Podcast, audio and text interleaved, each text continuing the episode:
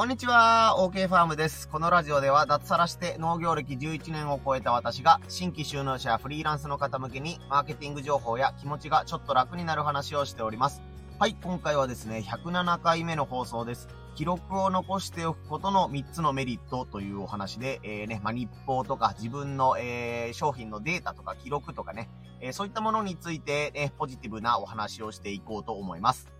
今回のポイント1、成果が目に見えて上がる。ポイント2、新たな出会いのきっかけになる。ポイント3、モチベーションの維持になる。この3つでお話をしていこうと思います。はい、えー、皆さん、えー、日々の活動とかね、お仕事内容とか、記録を取るようにしていらっしゃるでしょうか？えー、僕はあまりできていない方です。えー、ですけども、まあ、年々というかね、少しずつ、えー、ズボラなんですけども、取れる記録はやっぱり取っていった方がいいよね、ということで、えー、少しずつですけどもね、あの、記録を取る習慣を、えー、簡単なところからというか、自分が取り組みたいなと思うところから少しずつ取り組むようにしているという状態です。えこれから新規収納するよとかね、はい、フリーランスになるよっていう方は、えね、あの、自分のことを自分で、え、全部決めないといけないと思うので、ね、うん、やっぱ記録取るのって意外とめんどくさいよねとか、習慣化できないよねっていう方が結構いらっしゃると思うので、えー、僕にね、あの、過去の自分に向けてというような感じで、改めて、えー、数値を記録しておく、データを取っておくことの、え、重要性というか、こんないいことがあるんだよということを紹介していこうと思います。はい、まずポイント1、成果が目に見えて上がるということです。自分のね、やってきたことの、え、記録を取ると、え、やっぱりあの、その目標とか、え、目的とかに対しての、え成果がね、あの、すごく上がりやすくなるということです。記録を取ってるだけでなんでそんな成果が上がるのよというふうにね、思う方もいるかもしれないんですけどもね、例えば、日々の売り上げであるとかね、え、月間に、え、目標に対して何件制約できたかとか、最近で言うと、まあ、SNS のフォロワー数が何人から何人になったのかみたいな。え昨日は、えー、500人だったけど、今日は510人になっていた。だからまあ、10人増えたみたいな感じでね、そういう風に記録を取っていくことになるわけですけども、記録を取っていくね、習慣がつくと、えー、ね、自然と、えー、今までの記録と、え、今日の記録というのを見返す習慣がつきます。当たり前のことを言ってるだけじゃないかというふうに思うかもしれないですけども、記録をね、全然取らないと、えー、例えば今自分の農産物の売り上げが、えー、今月何万円になってるのかとか、フォロワー数が、えー、ね、先月何人で、今月何人になったのかっていうのが、パッと言えないんですよ。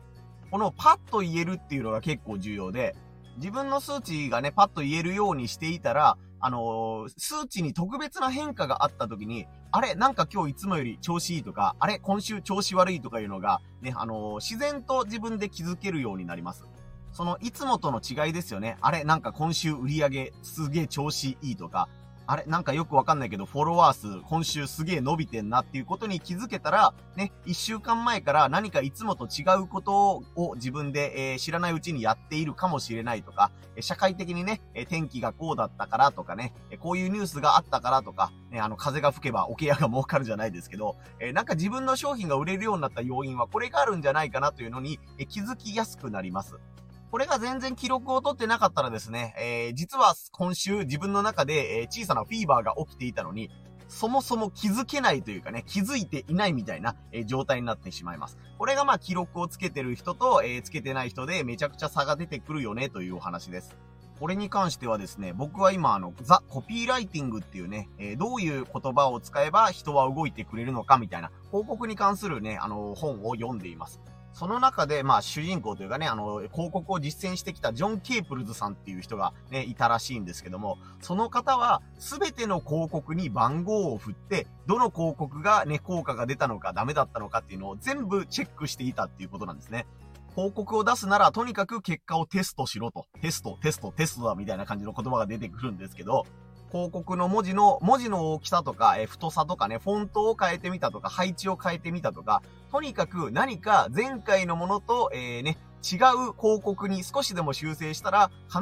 ずその広告のね、えー、投資番号みたいなのを右下の方か右上の方かなんかどっかに書いてあるらしいんですけども、その番号を必ず変えて出しなさいというふうにえ言っていたそうです。それで、あの、この広告が一番効果があったとか、効果がなかったっていうことをね、あの、後で集計したときに、あ、じゃあこの広告のこの文字が良かったのかもしれないねっていうことで、え仮説を立てていったりとかね、検証することによって、えどんどん広告の精度が上がっていくということでした。まあちょっとね、これは広告のプロがやっていることなので、ね、結果を、データを取れば全ての人がこうなれるというね、保証があるわけではないんですけども、とりあえずあなたが今目標としてる、えー、フォロワー数であるとか、売り上げとかね、えー、なんとかの契約件数みたいなものがあるんであれば、それに関するね、記録とかデータとかを、えー、少しでいいので取ってみましょうということですね。そうすることによりね、あなたのやっていることの成果が上がりやすくなるよというお話でした。すいません、収録用のマイクの電源が切れちゃったというか、電池がなくなっちゃったので、えー、ちょっと音質が悪くなります。申し訳ないです。このまま続けていこうと思います。ポイントに新たな出会いが生まれるです。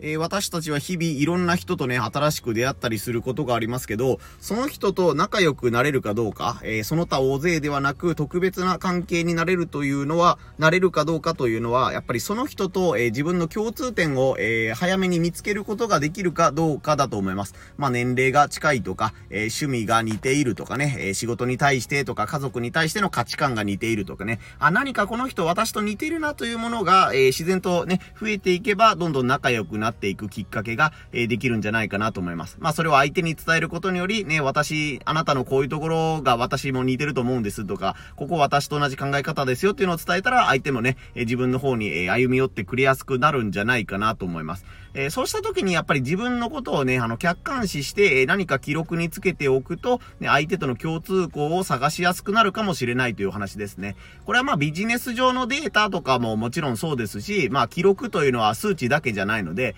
例えば今日何の本を読んだとかね、えー、何の映画を見たとか、どんな音楽を聴いたとか、こういったものもまあ記録の一つとして、えー、挙げられるんじゃないかなと思います。そうした時に、やっぱり自分はこの本を読んだっていうのをどこかにね、メモしておくだけで、やっぱりその、ただ読んだだけじゃなくて、メモしておく。自分からアウトプットすることにより、自分の中に記憶として残りやすくなったり、人に話す時に、えー、スムーズに言葉が出てくるようになります。それの積み重ね、それを積み重ねておくと、ね、相手が何か自己紹介で、え、そういった、え、似たような映画とか本の話をした時に、あ、これなんか自分読んだことがあるわとかね、あ、この人と同じことをなんかやったことがあるわという経験がね、さっと出てくることにより、えー、先ほど言ったね、あの相手との距離を詰めるね、きっかけの話ができたりとか、えね、共感するポイントを他の人よりも、え多く、えその人に伝えることができるんじゃないかなと思います。まあ、あとやっぱりね、あの、さっき言った数値の方の話でも、えー、そうですね、仕事の、えー、会社の規模が、えー、これぐらいの売り上げみたいなものがあったり、ね、農家で言っても面積が何単ぐらいやっている、広さがこれぐらいやっているとか、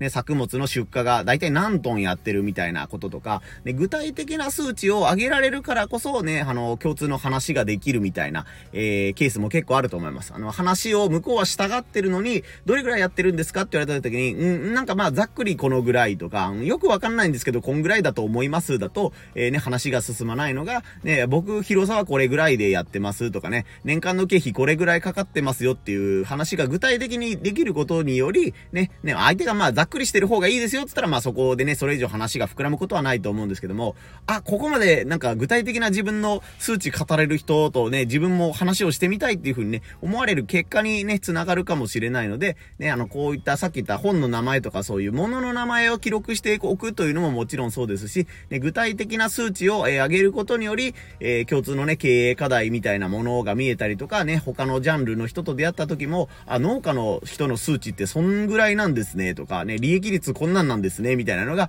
語れるようにしておくとね、あの、ちょっと距離が縮まりやすい要因にもなるんじゃないかなと思います。これがポイント二つ目、新たな出会いが生まれるでした。えー、ポイント三つ目、えー、モチベーションの維持です。はい、これはまあ自分自身すごい痛感しているところなんですけども、やっぱりあの、ふと振り返った時に、あ、これだけ自分はこれだけね、の量をこなしてきたんだとかね、これだけの回数挑戦してきたんだとか、まあ場合によってはこれだけちゃんと毎日記録に残しているんだということでね、丁寧に取り組んでいるんだみたいな感じで、えー、自分に対してポジティブになれると思います。例えば僕はこの音声配信をするときに必ず放送回を冒頭につけるようにしています。まあそうすることでね、まあ聞き手の方がね、後で探すときに探しやすいというメリットもあるんですけども、自分自身もね、あの、プラス1、あの、今日も、無事107回の放送が終えられたぞ、みたいな感じで、数字を積み重ねていくことにより、達成感みたいなものがね、あったりします。一日一件ね、えー、なんかとりあえず音声配信をやるぞっていうだけでね、あのー、やって、それに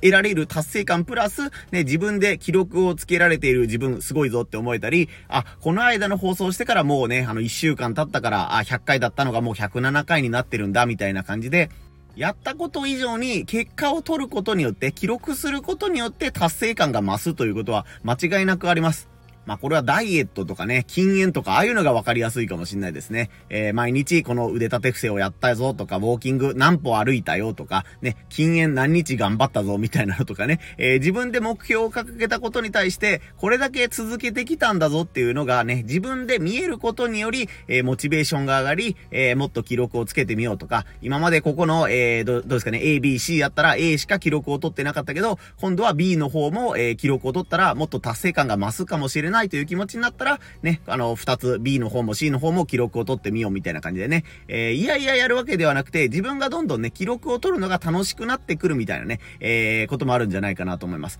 そうするとやっぱりね、あの、本業の、えー、成績、当初狙っていた、えー、この数値が上げたいなと思って始めた記録も伸びやすくなるでしょうし、ね、モチベーションも上がりやすいということになって、まあ、いいことずくめじゃないんかなと思います。これが3つ目のね、モチベーションの維持につながるということでした。はい、ということで今回は107回、記録を残しておくことの3つのメリットということで、えー、紹介しました。ね、あの自分自身も、えー、記録を取るのがあまり得意な人間ではないんですけども、えー、さっき紹介したね、ザ・コピーライティングっていうことでね、膨大な広告の、えー、全部に番号を振ってそれを分析していた、えー、すごい人がいるというのを受けて、あ、やっぱり自分ももう少し記録をね、取るようにしないといけないなっていう、記録って大事だよなっていうところに気づいたので、えこの放送を撮らせてもらいました。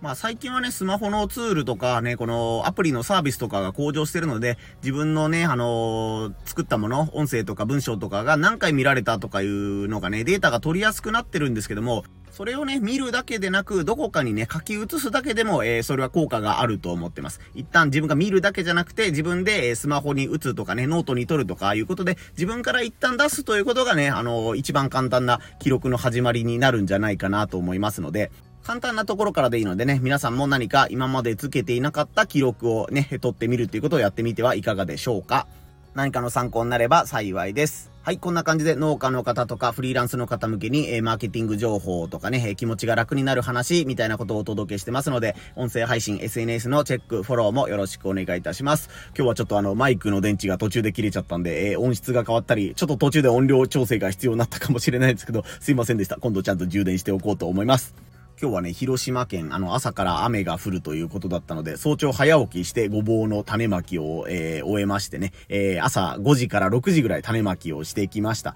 で、今は、えー、っとね、あの、ちょっと車を走らせて街中の図書館があったりとか、ショッピングモールがあるみたいなところに来て、えー、買い物をしたりね、えー、図書館でもう少し本を読んだりしようかなと思ってます。